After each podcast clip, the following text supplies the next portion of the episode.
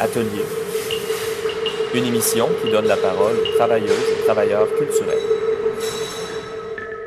Et bonjour tout le monde. Vous allez peut-être entendre des bruits de préparation dans le background parce qu'on est plusieurs en studio. Ouais! On est plusieurs en studio parce que c'est nos un an. C'est un univer- une, une émission anniversaire. Euh, on est très excités. Oui, Benjamin, on est vraiment content d'avoir autant de collaborateurs et collaboratrices à l'émission ce soir avec nous. Ben oui, parce qu'il y a un an, presque jour pour jour, en fait, on prenait le micro pour, euh, pour, euh, pour vous dire qu'on était en direct de Jojage, CIBL, un territoire Gayen-Gayaga non cédé, aussi appelé Montréal. Je me rappelle encore quand on tremblait avec euh, à la première émission. Là, c'est, on, est à- on a beaucoup évolué depuis. Tout à fait. Alors, euh, aujourd'hui, on va commencer. On a une structure un peu inhabituelle à l'émission, mais on va commencer par un, euh, tour de table, en fait, pour présenter tout le monde euh, très rapidement. Et, on pourrait commencer par toi, Charlotte. Oui, ben c'est vrai. Mon moment marquant, je dirais mon, moment dont je me rappelle le plus à l'émission, ça doit être l'émission spéciale sur la politique culturelle qu'on avait fait en plein été, justement au mois de juillet. C'était une émission à laquelle j'avais pu toucher de A à Z à toutes les étapes euh, de réalisation d'une émission euh, radiophonique. Et comme atelier, c'est ma première expérience euh, à la radio. ça a été quelque chose de très mémorable. On a eu des bons, des bons intervenants. Ça a été une Mhm. une belle remise en question aussi de notre milieu et de notre merveilleux monde artistique et culturel. Donc- Ben oui, tout à fait. et toi, Benjamin? Ben moi, mon, mon, mon euh, donc vous avez compris qu'on va euh, se présenter avec euh, nos événements marquants. Moi, je crois que c'était mon entrevue avec Kapwani Kiwanga euh, qui était en France et c'était une entrevue préenregistrée et euh, je me souviens, j'ai fait ça avec mon fidèle acolyte Marc-Olivier Beausoleil que je salue d'ailleurs et euh, les j'ai appris comment faire une entrevue sur Skype et on a dû modifier des choses dans mon ordinateur. C'est beaucoup plus compliqué que ça ne peut y croire. Et puis, c'était plusieurs heures de montage audio par la suite. Et c'était tout une, un, un apprentissage. Alors, on pourrait con- continuer euh, Mais par... en fait, on pourrait commencer par se présenter. Euh, Tu, Oui. Donc, euh, tu animes depuis le dé- de tout début, Benjamin? Oui, tout à fait. Je suis euh, l'animateur. Charlotte, toi, tu avais... Idéateur aussi. idéateur, oui. Concept- oui. Char- Concepteur, tout- tout- tous les mots qu'on ouais, peut... Cha- Charlotte, toi, tu avais l'émission, la chronique L'art de se démarquer. Et Oui. tu vas co-animer également avec moi. tu as déjà co-animé et puis tu vas continuer. À quelques bruits. On a également euh, une réalisatrice à l'émission, Manon, Manon Giry. Donc euh, peut-être euh, on pourrait continuer avec toi pour le tour de table. Euh, oui, alors moi, ça serait le moment où j'ai fait la mise en onde, qui était aussi une des premières émissions où j'étais présente et je n'avais jamais touché la console de CIBL et ça a été toute une aventure. Mais c'était quand même intéressant euh, de voir que les fichiers ne partent pas quand on aimerait qu'ils partent. voilà, mais c'est aussi euh, les joies du, de faire une émission en direct. Ah, ah, ben, c'est peut-être un bon moment pour euh, faire la transition avec euh, Geishan Armandaris, notre metteur en ondes. Allô, allô? Est-ce que tu as un, un événement marquant, un moment qui t'est resté en mémoire? Alors moi je dirais que ce serait le, le segment création. Alors j'ai oublié le nom de l'artiste, mais celle de l'artiste qui pelait l'oignon. Euh, J'avais trouvé ça très original. Et euh, C'est l'artiste Karen Elaine Spencer. merci Michel, voilà, tout à fait. Et j'avais trouvé ça très original et très, euh, voilà, très très rigolo. Comment les, les gestes étaient très euh, très précis. Et voilà, moi je pense que c'est un peu le souvenir que je, un des souvenirs euh, marquants. Mhm. Ben, justement, on préfère la transition avec Michel Lacombe. allô, allô? Euh, ben moi, je pense un des. euh, c'est certain que je fais la coordination des segments création. Euh, fait qu'il y a beaucoup de moments mémorables et marquants à l'intérieur de ça. Mais je pense que j'irais dire un des moments marquants pour moi, c'est quand j'étais chez moi. Alors, j'étais même pas en onde avec vous et j'écoutais euh, la, la chronique sur la politique culturelle que Charlotte, je pense, c'est toi qui l'avais donnée. Et euh, j'ai été énormément émue et heureuse de voir que ce contenu si important qui nous touche tous, euh, les artistes à Montréal et au Québec, mais qu'on n'en parle pas. Puis j'étais vraiment heureuse euh, de voir qu'on donne la place à avoir des conversations, pas juste d'ordre critique euh, en ce qui concerne euh, les pratiques des artistes, mais aussi les enjeux politiques qui nous entourent. Mhm. Merci. Tout à fait, tout à fait. Je suis contente que ça t'ait interpellé. On pourrait peut-être continuer avec euh, Lisa. Tronca, notre Allô? chroniqueuse. euh, Oui, euh, j'ai pris une petite pause cette saison, mais j'ai quand même fait l'émission spéciale Art et Archives avec euh, Mhm. Anne-Marie Trépanier, qui est pas là ce soir, mais euh, c'était un bon moment pour moi. Aussi, le entre, euh, pas à l'émission seulement, mais aussi le avant, la préparation, les entrevues, les rencontres avec les artistes, euh, puis toutes les entre-deux, entre les émissions avec vous, les rencontres comme ça, c'est c'est les moments marquants pour moi. Oui, parce qu'il faut dire qu'à l'émission, euh, il n'y a vraiment pas juste parler au micro. hein. Il y a t- beaucoup de coordination, de création, d'idées. Euh, puis une autre personne qui a énormément d'idées, euh, sans qui l'émission ne serait pas euh, la même, c'est Sylvain Aubé. Euh, Bonjour, bonjour. notre homme à tout faire un peu à l'émission. Donc, ton moment marquant? Oui, ben écoute, il y a tous ces commissariats musicaux, ça a été vraiment génial de pouvoir mettre ça en ligne. On espère les mettre euh, massivement sur le site internet bientôt sous forme de mixtape.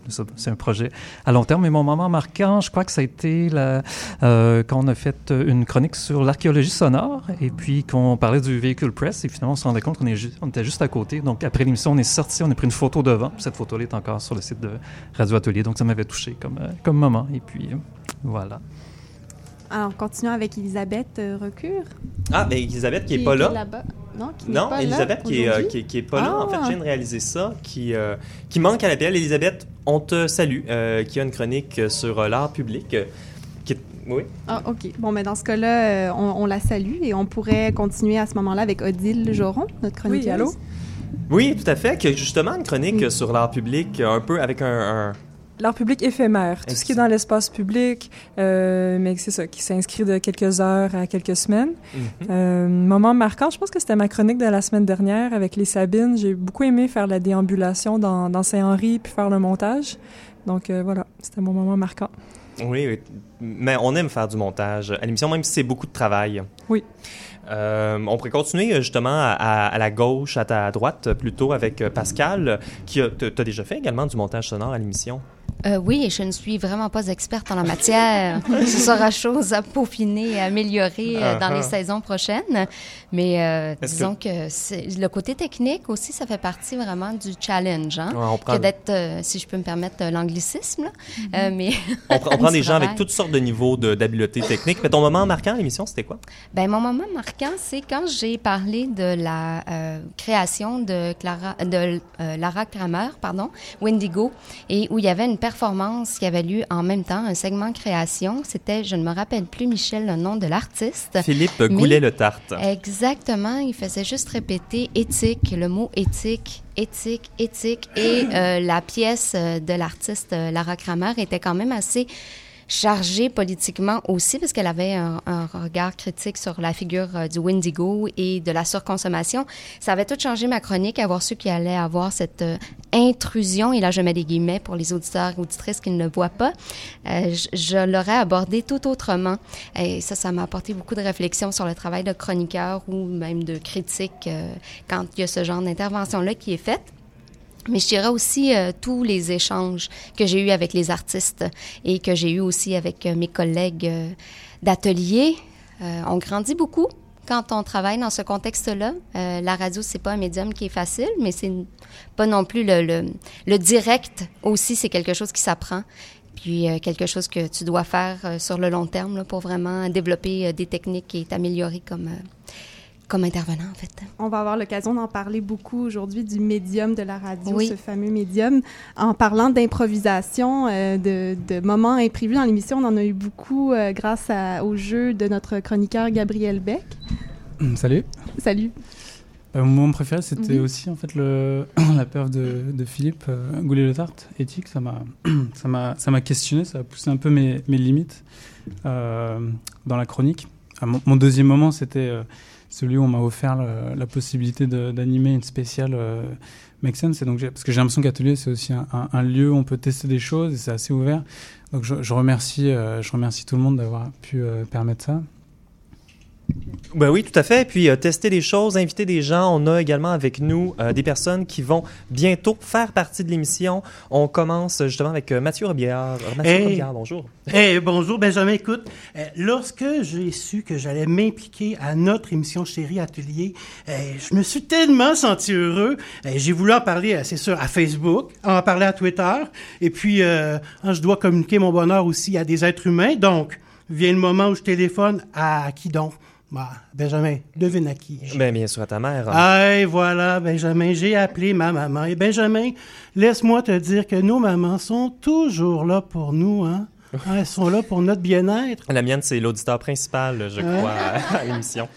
Et quel fut son commentaire? Hein? Là, c'est moi hein, qui pose des questions, Benjamin. Quel fut son commentaire, Benjamin, d'après toi? Ah, Ben, moi, je pense qu'elle a dû être heureuse pour toi. Oui. Ah! Eh non, Benjamin, elle m'a traité d'imposteur. Peux-tu, hein? Et moi qui est tellement heureux d'être avec vous, mais ma mère vient m'apprendre que je suis un imposteur. Vous avez devant vous un imposteur. Et là là, Oscar Wilde, hein, il disait qu'un bon ami te poignarde toujours par devant. Ben, je te dirais qu'une maman aussi. Ah, c'est- wow. Je connaissais pas cette citation-là d'Oscar Wilde, c'est bien. Mais euh, oui, le syndrome de l'imposteur, ça, ça nous Ça nous prend tous, bien sûr. Et euh, dernière personne, je crois, deux dernières personnes à, à être parmi nous. Euh, Sonia Slavatona, Slava, Slavatonova. Et on va se pratiquer. Vas-y, hein. encore, encore une fois. Oui, d'accord. Alors, Sonia Slatanova. Sla- Slatanova et Lou Neva Slatanova. Voilà, Bonjour. Bon, mais c'est très simple, hein, comme ça s'entend. Ben oui. Comme ça s'écrit. Ça se dit comme ça s'écrit. Bon. Alors euh, oui, alors euh, bientôt euh, coordonnatrice de segment euh, création. Euh, Coordonnatrice animatrice Mhm, aussi, à oui. partir du 1er juillet. Donc là, c'est ma première fois dans les studios avec vous, parmi vous. Donc je suis très contente, je rencontre toute l'équipe. Et la première, euh, ben, la première on air, ça sera le 1er juillet, avec euh, un artiste qui va faire une performance surprise. mhm, oui, puis vous avez une vous avez une anecdote marquante de votre parcours à atelier également?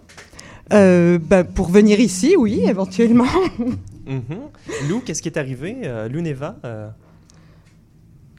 Dans l'autobus. Dans l'autobus, ben en fait, il- on était en retard, puis là, il venait, il voulait pas nous laisser sortir. Alors on a fait croire que j'avais mal au ventre pour nous laisser sortir. On a joué la comédie, mais parfaitement. Et plus, et plus on insistait pour qu'il ouvre les portes euh, dans, dans, dans des espèces de coins bloqués de trafic, plus on était malades, en fait, les deux. Donc on est sortis de là, on était soulagés, on a dû comme se retenir de pas courir. On a comme infeinté le temps qu'on était encore visible, on s'est mis à courir, on a traversé la place des Arts. Ben, qu'est-ce qu'on ferait pas pour faire de la radio? Euh, merci euh, beaucoup. Merci à tout le monde d'être présent. Et ben, merci à tous et à toutes euh, d'être parmi nous. Pour tous ces beaux témoignages. Mhm. Alors, euh, on va enchaîner avec euh, une, euh, une, première une première musique. hein. Alors, c'est moi qui ai fait la sélection musicale aujourd'hui. Le thème, c'est le thème de l'amour, hein, parce que vous le savez, on est tous bénévoles ici. On décrit souvent l'émission comme étant du travail de l'amour. Alors, c'est à la fois une déclaration d'amour à mon équipe, mais aussi une introspection critique par rapport à la place que cet amour a pour nous pousser à faire certains choix et pas d'autres. Alors, comme le décrit si bien Judith Butler dans son texte Doubting Love, et je me suis permis de traduire la citation, L'amour, ce n'est pas un état, une émotion, une disposition, mais c'est un échange, injuste, compromis par l'histoire et par des fantômes, par des deuils qui sont plus ou moins lisibles par ceux qui tentent de voir une autre personne avec leur propre vision imparfaite.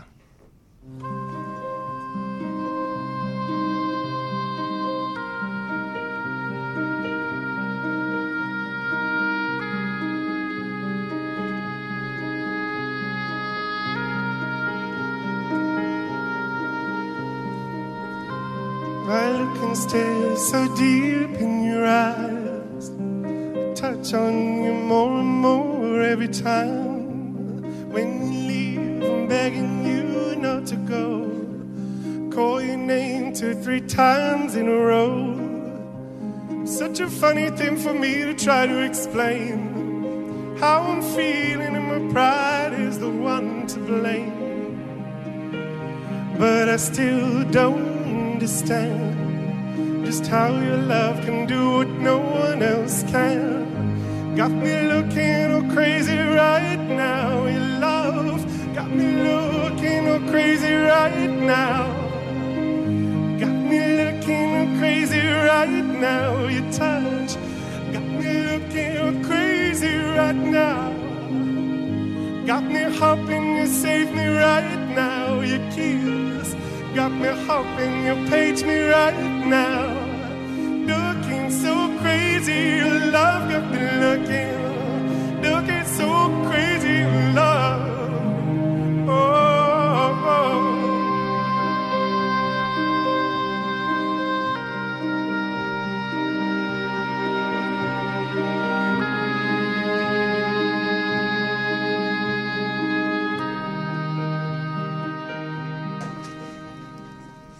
Vous écoutiez Anthony and the Johnsons accompagnés par l'orchestre métropolitain néerlandais. Ils interprétaient la célèbre chanson Crazy in Love de Beyoncé en 2010.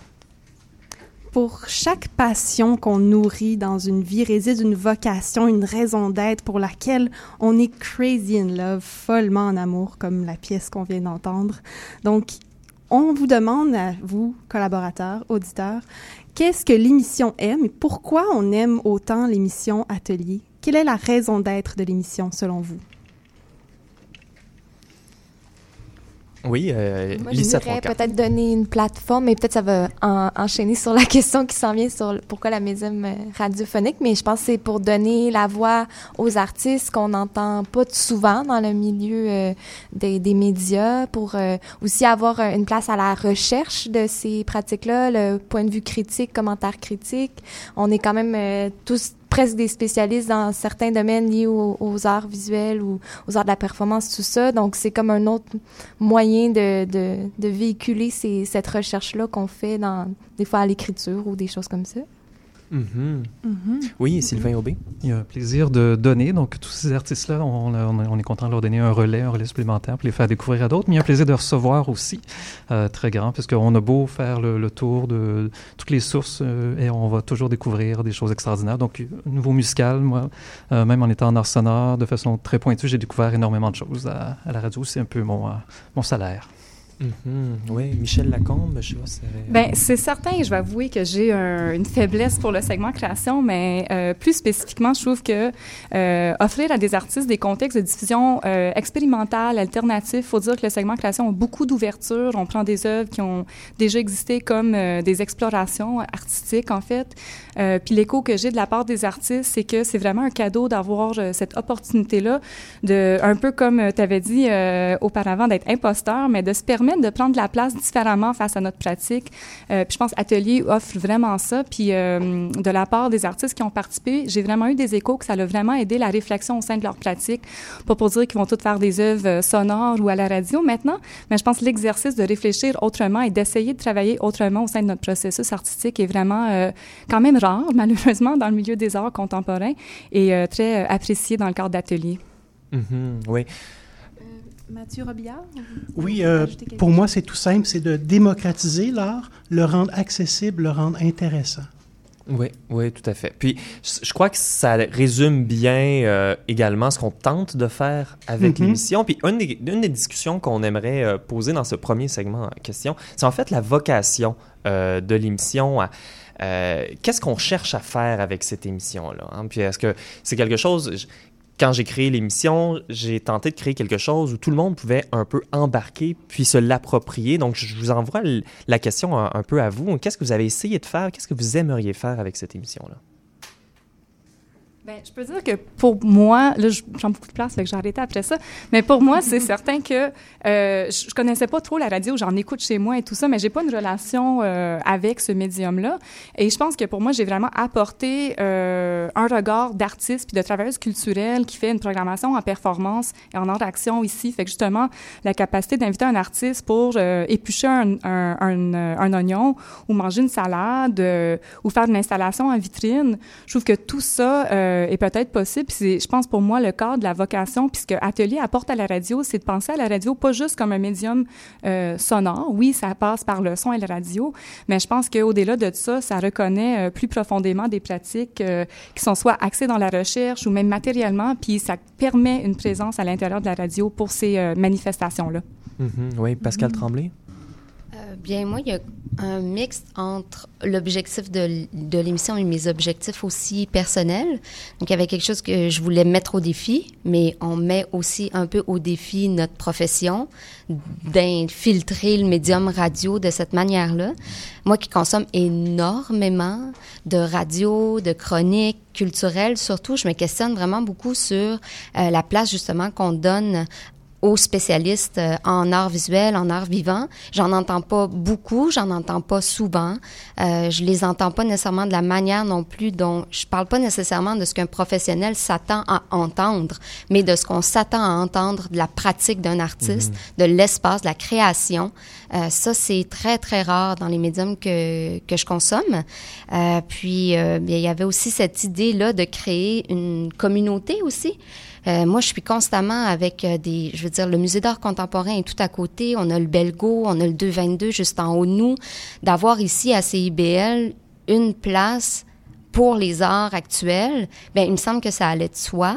Donc, euh, je pense qu'on a une belle vitrine, un beau, un beau pignon sur rue pour exposer la création d'une autre manière. Puis oui, ça passe par les ondes radio, mais on s'entend qu'on a la vitrine ici et peut-être que d'avoir une émission devant public, à un moment donné, Là, on a un petit public qui passe comme ça, qui attend l'autobus ou qui attend pour voir les spectacles, mais peut-être de convoquer un public aussi.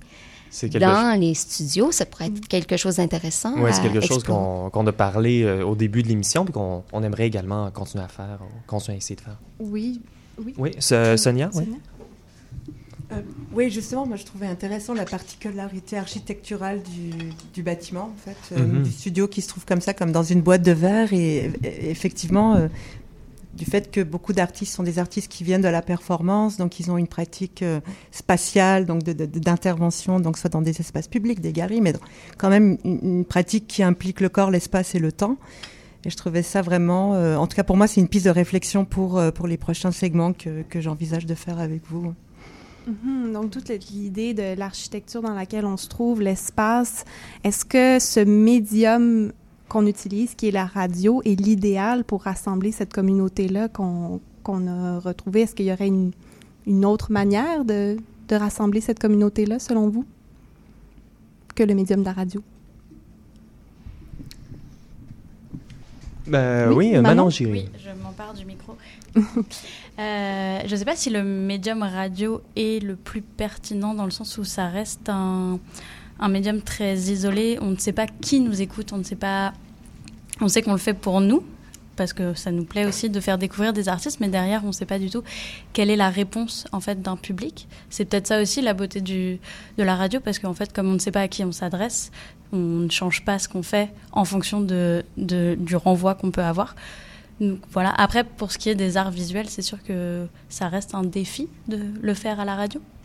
Oui, parce que l'art est, tan- est tangible, on le voit, mais on ne peut pas le, le rendre euh, à la radio euh, comme on voudrait par, par rapport à l'art sonore. Lisa, tu avais une intervention? Oui, ben là, je vais rebondir sur ça, mais je pense qu'on a réussi à, à montrer des pratiques qui n'étaient pas nécessairement seulement visuelles. Je pense qu'il y a une pluralité, puis justement aussi confronter le sonore dans certaines euh, interventions que Michel a, a apportées.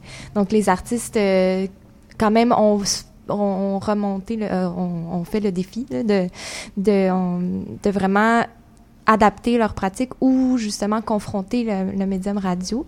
Puis sinon, ce que j'allais dire avant, mais c'était que en tant que chercheuse ou en tant que chercheur, ben, je pense que y a, on a l'habitude d'écrire, on a l'habitude de- d'avoir un autre genre de, de rapport à, à la critique ou à la réflexion en art. Fait que moi, j'ai trouvé vraiment ça rafraîchissant d'avoir un autre genre de médium de réflexion.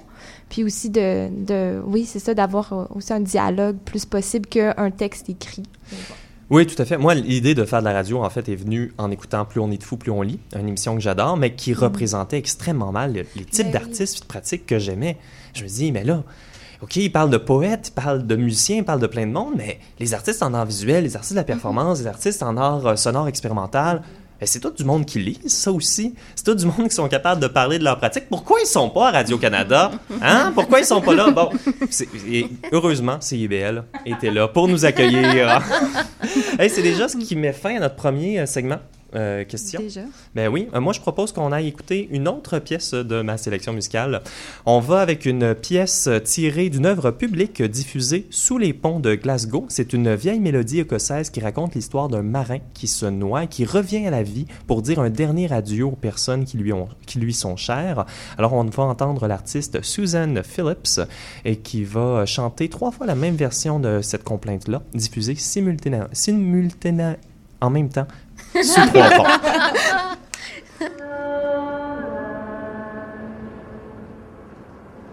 No.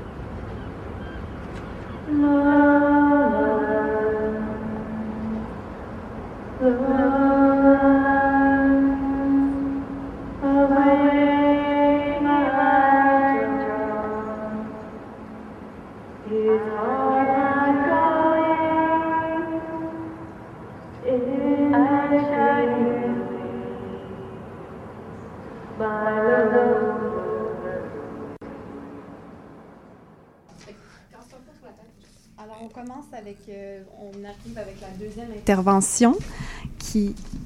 Oui, deuxième alors, la, la deuxième, thématique, deuxième thématique euh, de la soirée, euh, qui est quelle est la place que notre émission pourrait prendre dans l'univers culturel et médiatique québécois? Euh, Est-ce que quelqu'un qui voudrait euh, s'avancer, briser la glace, Pascal, je crois que tu voulais mentionner. euh, Oui, oui, en effet. Bien, je pense que la place d'atelier est nécessaire. Mais je- il faut qu'elle prenne cette place-là. Euh, on- personnellement, moi, j'attendais quelque chose qui ressemblait à ça. Je me suis beaucoup questionnée et j'ai fait des recherches sur euh, la distinction qui existe entre euh, le rôle d'un chroniqueur ou d'une chroniqueuse et le rôle d'un critique ou d'une critique d'art. Puis je, suis un peu dans la zone floue. Des fois, on me demande est-ce que tu es chroniqueuse culturelle? Est-ce que tu es chroniqueuse euh, artistique? Est-ce que tu es critique? Euh, surtout que moi, je couvre euh, surtout le, théâtre ou les arts vivants, les arts décloisonnés et tout ça. Et j'arrive pas encore à. J'avouerais que je, me trouve un peu située entre les deux parce que ce que je trouve important, c'est surtout de discuter avec les artistes pour pouvoir avoir vraiment et ma réception de l'œuvre, mais aussi l'objectif de l'artiste ou du moins les questionnements qu'il y avait ou qui a été apporté ou abordé dans son travail. Donc d'apporter vraiment les deux facettes. Euh, bon, ensuite, euh, reste à savoir si euh, au gré de mes chroniques, j'arrive à bien passer le message, puis à bien donner, euh, à bien, comment je pourrais dire... parce qu'on parlait tout à l'heure du côté euh, peut-être un peu difficile de, capter, de parler des arts visuels et tout ça à la radio, alors que c'est un médium auditif et non pas visuel. Mais je pense que ça se doit d'être un défi qu'on doit relever, en fait, d'arriver à rendre ça euh, concret et euh, de donner image, en fait, à travers le médium radio. Tout à fait. Et aussi, en étant journaliste culturel, on, on confond, comme tu disais au début de, ton propos, critique ou journaliste, deux rôles complètement différents. Ça demande un, un niveau de spécialisation beaucoup plus élevé, selon moi, pour faire une critique. Euh, mais ça reste deux euh, rôles qui sont encore euh, confondus, je crois. Donc, ça demande une, une- une plus grande définition dans les prochaines, dans, prochainement. Est-ce que Manon, tu voulais Ah, rebondir là-dessus? bah, Justement, je me posais la question, bah, Pascal en, en discutait, mais je voulais savoir ce que ça voulait dire vraiment être chroniqueur ou être critique.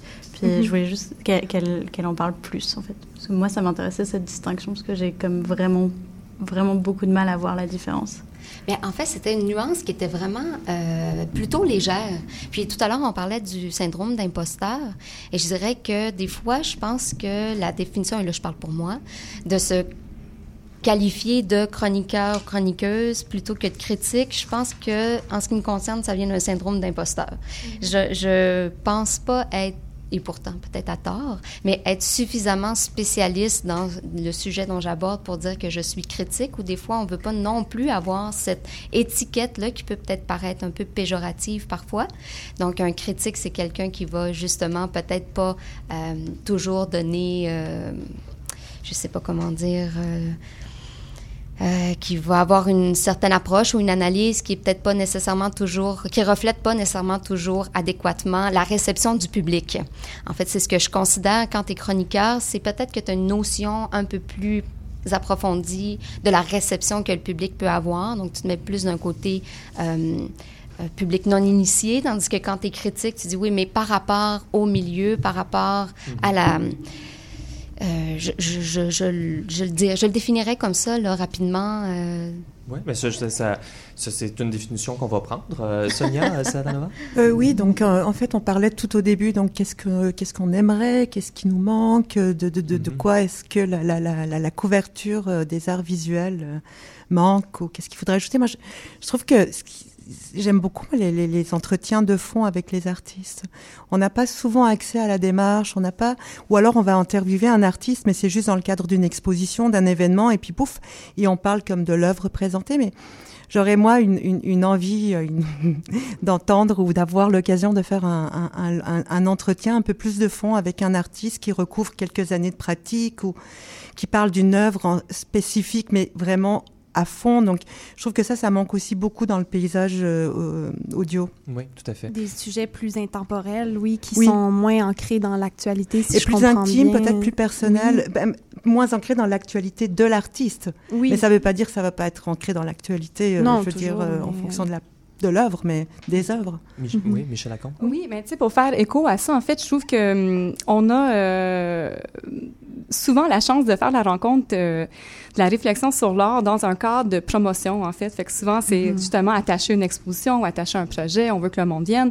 Euh, puis je trouve qu'en fait, atelier, vraiment, euh, c'est dans l'atelier, on est vraiment plus intéressé dans le processus. C'est certain que des fois, c'est attaché à des diffusions publiques, mais je pense que l'émission a une ouverture vers d'autres processus puis d'autres états de l'artiste professionnel. Puis ça, je valorise beaucoup ça.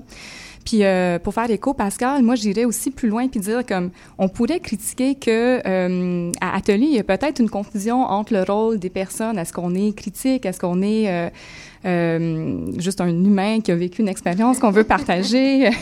Mais en fait, moi, je trouve que c'est quelque chose qu'on pourrait euh, regarder comme une force. En fait, les artistes de plus en plus vont vers des processus interdisciplinaires où ce qui pigent dans plusieurs euh, modes de production pour en faire une pratique. Je pense ici, peut-être, on peut se regarder un peu de la même façon qu'au lieu d'avoir une formation officielle en journalisme, mais on est des travailleurs, travailleuses culturelles, on est des artistes, on est des gens qui baignent dans le milieu, qui ont des impressions, euh, puis on veut ouvrir le dialogue alentour de ça. Puis moi, je vois vraiment ça comme euh, une force puis une particularité, puis peut-être quelque chose à aller creuser encore plus profondément euh, avec ce côté-là plutôt euh, expérimental et non défini même, qui nous met en solidarité avec les artistes puis les pratiques qu'on couvre. Ben oui, tout à fait. Puis on a des on a des chroniques un peu expérimentales. Je pense à toi, Gabriel, avec la chronique Make Sense. Également, on offre une place de diffusion à des, artistes. Le segment création, je crois qu'il y a plusieurs artistes qui ont fait leur première œuvre sonore, leur première œuvre radiophonique comme ça. Ça, m'amène peut-être à penser à notre public, justement, à cette communauté-là qu'on qu tente de créer. Je ne sais pas si vous, vous aviez euh, euh, une idée du public pour lequel vous avez. Oui, Lisa Tronca? Mais avant, j'ai une réflexion euh, qui me qui m'est venue un peu la distinction chroniqueuse ou, ou jour, ben, journaliste mm -hmm. culturelle et critique. Mais je pense que on on euh, on n'a on, on pas la prétention de comme niveler par le bas parce que c'est des gens qui pourraient pas connaître. Je pense que on, est capable de parler euh, avec un langage qui est quand même spécialisé en art visuel puis que les gens y comprennent parce que ma famille vraiment qui qui ne qui, qui vont pas lire les textes que je vais écrire ou mon mémoire ou tout ça, mais sont capables de comprendre les chroniques qu'on fait ici. Puis les gens, je pense que des fois dans des, des médiums plus grand public, on, on pense qu'il faut niveler par le bas, mais je pense que notre public est capable quand même de comprendre les entrevues qu'on fait ou les chroniques mm -hmm. qu'on fait. J'avais ça à dire. Ben oui, tout à fait. Puis ça, ça va rejoindre justement cette notion-là de, de, de, public. Alors, pour qui vous faites la radio, quand vous faites une chronique, quand vous pensez, quand vous coordonnez tout ça, est-ce que vous avez une personne en tête? Ou une idée? Ouais, euh, Mathieu? Ben, moi, au fond, c'est un rendez-vous doux que je veux, hein. je veux rencontrer une personne passionnée, authentique, qui a envie, là, euh, de cette rencontre-là passionnée avec l'art. C'est ça que je veux. Hum, c'est une, belle- c'est une belle approche, ça. Il y avait quelqu'un d'autre qui avait une idée? Oui, Michel. Michel. Moi, j'aime ça, en fait. C'est scandale ce que je dois dire, mais moi, des fois, j'imagine qu'il n'y a Oh. personne qui écoute. Puis j'aime ça parce que je trouve que, euh, particulièrement dans les segments création, ou en fait, même mon propre euh, malaise avec la prise de position publique, malgré mon, mes, mes rôles des fois dans la vie, euh, je trouve que des fois, la radio s'offre vers une certaine liberté parce qu'on ne voit pas le public.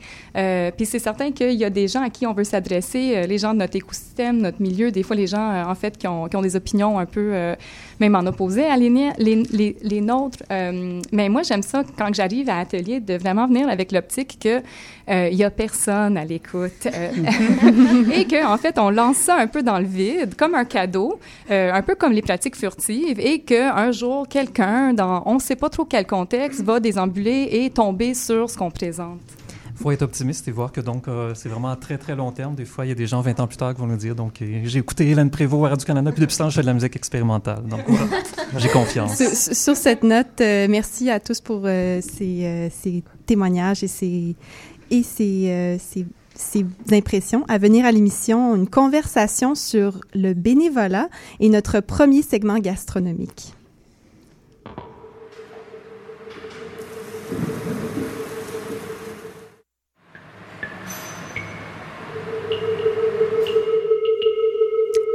Vous êtes à l'écoute de l'émission Atelier sur les ondes de CIBL. Vous pouvez retrouver toutes nos émissions sur notre site web au www www.radioatelier.ca et sur toutes les bonnes applications de balade-diffusion que vous aimez euh, écouter. Alors, euh, on revient avec nos euh, questions, notre émission anniversaire, un an d'atelier, et euh, on vous dévoile en fait encore une fois que nous sommes tous bénévoles et heureux de l'être, heureux et heureuses. Euh, et on voulait parler pour notre dernière, euh, dernière question, en fait, euh, où était la ligne entre l'engagement généreux pour notre milieu et l'exploitation par ce milieu-là. Alors, euh, je, je lance ça. Où est la ligne entre le bénévolat et euh, l'auto-exploitation, euh, chers euh, travailleurs et travailleuses culturelles? J'ai l'impression que dans notre milieu artistique, Tremblay. c'est oui, Pascal, c'est c'est un sujet délicat, hein? On s'entend que petit silence, on Oui, dirait. un, ange, un ange passe, comme on dit. Pardon? Un ange passe. Oui, c'est ça, exactement. On, s'est, euh, de- pour les auditeurs, auditrices, là, on s'est tous regardés avec euh, des yeux euh, très ronds à se dire, oh là là, la question qui tue le bénévolat en art.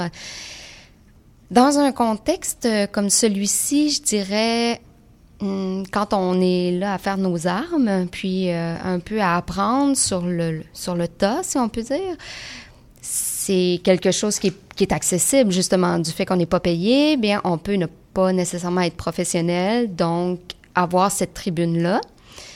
Euh, mais en même temps, on peut se questionner sur la notion de professionnalisme aussi, Euh, la notion aussi de est-ce qu'il y a suffisamment de place pour des personnes comme nous qui avons quelque chose à dire, qui sommes des professionnels dans le milieu.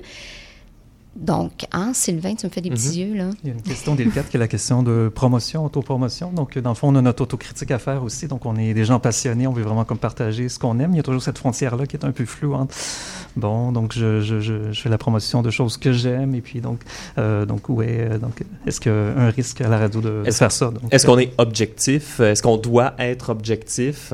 On l'est pas du tout, on est complètement biaisé sur ce qu'on veut promouvoir. Mais Qu'il l'est. mais il y, a- il y a comme une limite, donc euh, il y a comme une limite à ne pas franchir, donc de vraiment de, de, de promotion pure et dure qu'on veut éviter euh, du mieux possible, mais on, on peut être autocritique. Puis, puis ça l'amène également à la question qu'on voulait poser. En fait, c'est quoi les avantages qu'on retire de faire cette émission-là? Donc oui, on fait ça par euh, bonne volonté, parce qu'on aime ça, mais euh, bon, qu'est-ce qu'on retire à, à faire ça, Manon? Alors, je ne sais pas ce qu'on en retire, en tout cas pour les autres, mais je trouve, ce que je trouve intéressant, c'est que c'est aussi des espaces qui sont en dehors du, du monde marchand, ou en tout cas du monde commercial. On fait quelque chose parce qu'on a envie de le faire, et c'est pas du tout dicté par, un, par quelque chose de mercantile euh, qui régit quand même l'ensemble de nos vies. Ce serait comme un espace préservé, après avec toutes les questions qui se posent, parce qu'en effet, ça reste aussi un peu de l'exploitation, parce que d'autres en retirent probablement un bénéfice. Mais pour ce qui est du bénéfice d'être euh, en onde, c'est quand même aussi un espace de liberté et d'expression qu'on s'offre. Et oui, ça demande un travail derrière. Et autant on est heureux d'être bénévole et de de contribuer euh, de notre temps, ça reste qu'il faut payer les factures à la fin du mois. Et on a aussi cette expertise-là qui, qui, pour laquelle on pourrait être rémunéré. Donc, ça me pose la question, je pense qu'on a tous été confrontés en début ou non de carrière à jusqu'où on peut accepter d'être payé par service ou par visibilité aussi. On se fait souvent dire ah on va vous payer avec euh, une vitrine, une tribune, mais ça reste que jusqu'où on peut accepter ça selon Mm-hmm. vous? Michel. Michel? Hey, j'ai des opinions fortes là-dessus. Mais euh, Je savais que ça allait t'interpeller. Oui, c'est ça. Mais faut dire aussi, je pense que euh, faut, pas être, euh, tu sais, ligne dans le sable. Ça, c'est de la. Tu sais, je pense que c'est toujours un peu des deux. Puis quand je pense atelier, pour moi, oui, il y a une grosse charge de travail, mais cette charge de travail-là, elle est partagée. Fait que, tu sais, on met sur pied une émission, puis il y a beaucoup de travail, mais quand que ça roule bien, tout le monde donne un petit peu, puis on finit par faire quelque chose où ce que je trouve de mon bord, au moins, l'investissement résonne avec ce que je peux en sortir.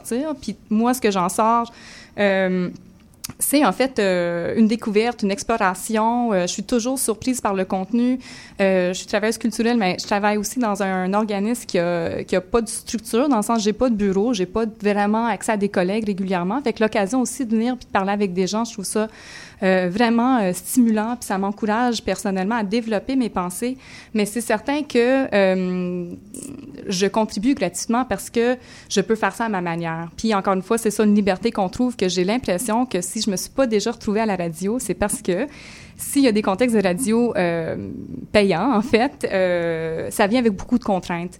Euh, fait que pour moi, c'est toujours une espèce d'échange euh, entre, euh, oui, ce que je reçois concrètement, mais plus que ça, c'est quoi la place que je peux prendre dans le projet? Puis c'est peut-être comme ça une meilleure façon de penser à l'exploitation versus le bénévolat. Je trouve que quand on donne des tâches à des gens qui leur permettent de rentrer en contact avec une communauté, de s'impliquer, de développer un contenu, mais vraiment de faire ça dans le cadre de leur manière, tu sais, qui reste assez autonome, ça a une très grosse différence que si, mettons, on, on déléguait des tâches prédéfinies, puis euh, c'est très strict dans le contenu. Oui, Gabriel Beck. Oui, moi j'ai une question en fait. euh, c'est une question un peu ouverte. Je me demande quel, euh, quel, quel est l'impact qu'on a aussi, euh, qui, euh, qui nous écoute et comment savoir euh, qui, qui est là en fait. Euh, et donc, euh, parce que pour moi c'est comme une école, j'apprends, mais si jamais il y avait un message, des choses à passer, je me, euh, co- ouais, comment mesurer ça Euh, Est-ce qu'on le sait? Euh, ben, on peut faire des euh, manières. Il y a, de sondages euh, de, de, hum, du CRTC, je crois, qu'on peut avoir accès. Il faudrait demander à CIBL plus de détails. Également euh, le Mixcloud euh, qui nous permet d'avoir un certain taux. Je pourrais rentrer dans des détails vraiment techniques, mais je crois que généralement, la meilleure euh, manière de savoir qui nous écoute, c'est les euh, commentaires qu'on reçoit. Euh, les gens à qui on en parle, à qui on envoie l'émission, qui nous font un retour. T'as-tu quelqu'un au téléphone? ça serait, aurait été un bon moment. hein. Mais je pense que c'est une bonne question également pour, euh, pour parler de l'impact. Moi, Michel a presque tombé. C'est- pas facile. s'asseoir. 14, 15 à l'entour de la table. C'est un pas- sujet très euh, intense pour nous. Très Oui, euh. Lisa? Ben, j'ai une réflexion sur le fait qu'on est aussi en podcast puis tout ça. Fait que on peut quand même euh, avoir une portée euh, en ligne puis voir une réception puis un, un échange par nos réseaux sociaux ou en voyant qui télécharge en podcast Mhm. tout ça. Puis je pense que ça fait aussi partie que ça s'étend un peu plus loin que juste le moment qu'on est là le lundi à 6 heures, de 6 à 7 heures. Puis qu'il y a comme un... Tu sais, notre public est peut-être là, comme on disait tantôt, euh, dans un an ou dans six mois parce qu'il s'intéresse à, à tel sujet comme la... En tout cas, fait qu'il y a comme aussi les réseaux puis Internet à, à explorer. Sylvain Aubé. Je pense que ça reste une rareté aussi, ce type d'émission-là. Donc, euh, ça a une, une période de vie très courte. Donc, euh, historiquement, il y a des shows. Un, un show de moteur, par exemple, était actif. Il, est, plus en ce moment. Donc, dans le fond, qui d'autre fait ça en ce moment? C'est toujours euh, la question que je me pose. Donc, nous, on le fait, mais on, s'il y en avait des dizaines, peut-être que l'on pourrait se remettre en question. Mais là, ça a l'air d'être euh, assez unique. Puis le public aussi, euh, c'est la manière dont on pourrait monétiser la chose si on voulait, parce que ce qui intéresse les compagnies, c'est le public qu'on atteint, le type de public. Donc, en ayant- ces informations-là, ça pourrait être une manière de toucher un certain segment. C'était une question qu'on voulait apporter justement Mhm. pendant l'émission. Est-ce qu'on peut penser, repenser le modèle économique de notre émission? Et c'est une question un peu euh, sournoise, mais j'aimerais l'approcher comme une, une- une tentative conceptuelle. Sonia?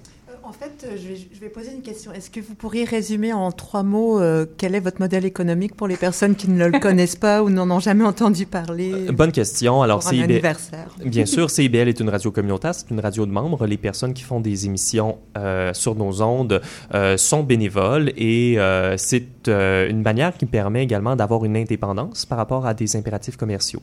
Alors, euh, c'est en trois lignes ce que, comment je pourrais résumer ça, mais on est également une petite équipe. On pourrait quitter CIBL, on pourrait avoir approché les venture capitalists de Faire ce un coup monde. d'État. Moi, je pensais que tu allais dire on peut aller courir puis crier dans la rue au lieu d'avoir une émission puis une infrastructure, mais j'aime la direction dans laquelle tu vas, Benjamin. Donc, Tout est possible. ra- Tout est possible. rapidement, en une minute, peut-être un brainstorm collectif sur euh, différentes choses qu'on pourrait faire pour changer le modèle économique de notre, euh, de notre émission. L'améliorer, oui. Mhm. Écoute, ça reste extrêmement difficile. Il y a le modèle euh, Patreon qui, est de, de- qui font, qui sont, qui sont des contributions volontaires. À ce moment-là, Mhm. c'est vraiment les gens qui donnent par, par amour pour l'émission. Donc, ils n'ont ont vraiment aucune euh, autre incitative qu'encourager. Moi, j'avais, oui, moi, j'avais pensé également à c'est- prendre, C'est des 2 3 peu importe. Mhm. prendre les œuvres qu'on diffuse en ondes et les vendre, faire des enchères, des choses comme ça, euh, se les approprier, peut-être même les voler, Mathieu? un peu pour euh, surfer sur euh, le modèle de Patreon, euh, de- d'avoir du contenu exclusif, c'est-à-dire qu'on a notre heure à chaque semaine, mais si les gens en veulent plus, et c'est certain qu'ils ont envie d'en avoir plus, d'avoir du contenu exclusif euh, payant. Mhm. Ça permet aux gens de donner une valeur aussi à dire com- pour moi combien ça oui, oui, exactement, oui. On pourrait vendre des billets pour les gens qui sont euh, en création, pour venir euh, en tant que public euh, spectateur. Il y a trois sièges ici. On pourrait payer, euh, inviter les gens à payer une billetterie à trois sièges Très pour les segments idée. création. Et- et les Avec la vitrine culturelle cher. à côté. Ben oui, tout à fait, Manon. Puis également faire payer à chaque fois qu'on cite une institution culturelle. Comme 50 dollars le, le mot, là, c'est quand même Le du, mot-clic, du mais- product placement, je sais pas comment Mhm, dire. ouais, Du vendre de la publicité. Placement de produit, voilà, c'est ça. Lisa? Mais je vois les dangers de ça. Je sais pas, là. Je, je suis comme, ah, je sais pas. Tu nous ramènes sur Terre, Lisa. Ben oui, tout à fait. C'est tout le temps qu'on avait pour ce petit brainstorm. Alors, si on est des gens intéressés à nous donner de l'argent, euh, vous pouvez nous euh, contacter. Toujours partant. Oui.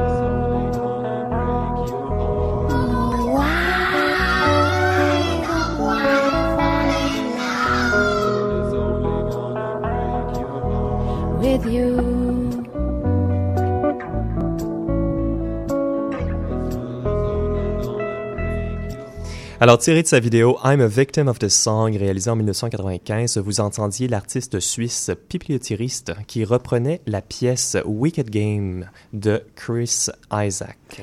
Et maintenant, au segment création, on a Michelle Lacombe, notre coordonnatrice, qui va nous présenter euh, une œuvre sur le rituel d'anniversaire. Oui, ben c'est une fête quand même. Et comme c'est une fête, je me suis dit, ça prend quelque chose pour signaler ça euh, et souligner ça. Euh, faut aussi dire que je suis une artiste et je suis aussi une travailleuse culturelle. Et ça fait toute la saison que je regarde euh, et j'entends les artistes venir en ondes et présenter des œuvres performatives et ça donne envie.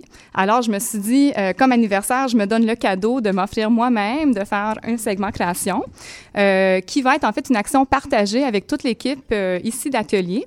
Euh, on va être une performance collective d'environ cinq minutes. Benjamin, je pense que tu vas nous dire quand c'est terminé.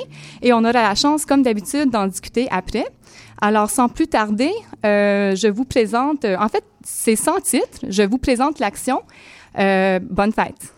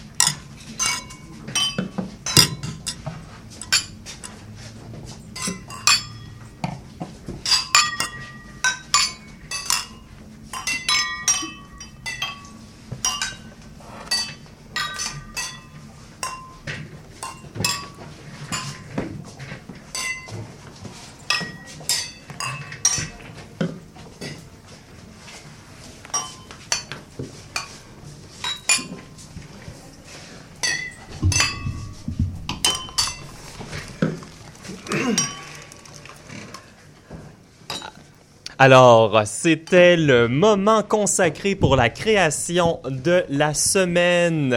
Et euh, je j'accueille Sladji qui revient, en, en- qui est venu euh, trinquer avec nous également en studio. Euh, bonjour. Salut, c'était tellement le fun. Ben, c'est fantastique ça, Michel. Merci pour cette belle opportunité-là. Ça fait Bonne plaisir. fête, atelier. Oui, Ben bonne oui, fête, bonne, bonne fête. Atelier.